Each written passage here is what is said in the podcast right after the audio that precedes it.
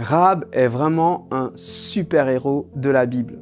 Peut-être pas, peut-être qu'elle n'avait pas des pouvoirs extraordinaires comme on peut le voir dans les séries, mais en tout cas, elle avait une foi phénoménale. Et aujourd'hui, nous allons voir ensemble comment le Seigneur a répondu à la foi de Rahab.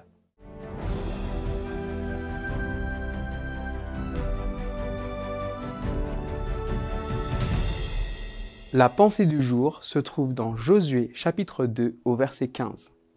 Or, la maison de Rahab était construite dans le mur même des remparts de la ville, et elle habitait ainsi sur le rempart. Ainsi, elle put faire descendre les deux hommes par la fenêtre au moyen d'une corde. Ici, Rahab a eu la promesse, l'engagement des espions qu'ils allaient lui laisser la vie sauve. Et à ce moment-là, elle habite dans la muraille dans la, banlieue de Jéricho. Euh, on pourrait se dire que sa situation est critique.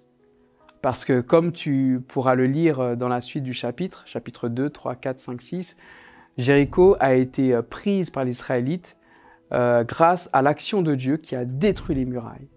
Et on voit que, euh, que a eu la vie sauve, en dépit du fait qu'elle habitait même dans le rempart, dans la muraille.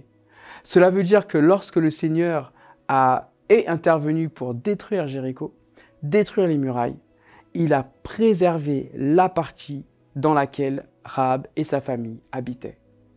Cela veut dire que Dieu prend soin de nous, que Dieu est capable, au milieu du chaos, de maintenir un endroit, une zone, un lieu où nous sommes protégés.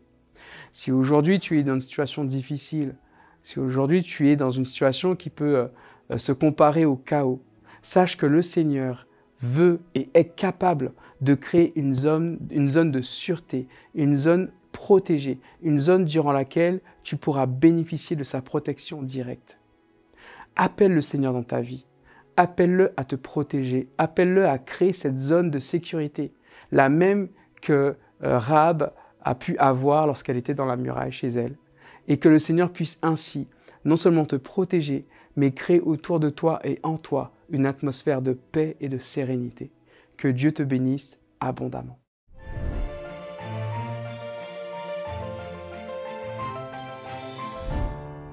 C'est génial que tu puisses participer à ces moments de la pensée du jour et suivre ces messages avec nous. Cela nous fait énormément de bien. Alors n'oublie pas, si tu apprécies ces messages, n'hésite pas à les partager avec des gens que tu connais. N'hésite pas à liker nos vidéos et à t'abonner à notre chaîne et au plaisir de te retrouver.